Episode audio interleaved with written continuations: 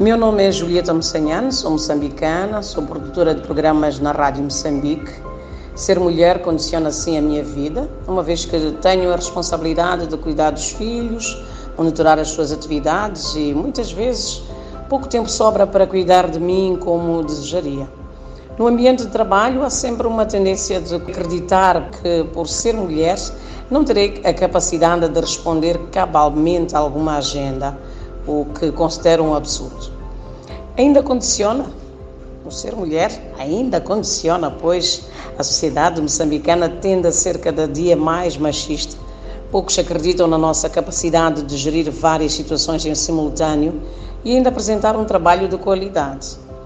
Para os próximos tempos, espero que possamos ultrapassar certas barreiras criadas por crenças sem fundamento, que a mulher não seja classificada apenas por ser elegível para certos cargos e constar na estatística, mas sim ser percebida como um ser humano capaz de dividir tarefas lado a lado com os homens sem pré-julgamento.